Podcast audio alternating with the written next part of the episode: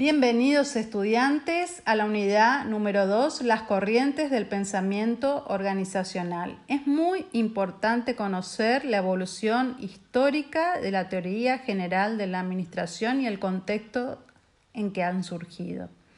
Las variables que han impactado en ella son las tareas, las personas, la tecnología, el ambiente y la estructura. El primer punto de la unidad es el enfoque en las tareas, la administración científica de Taylor y sus aportes.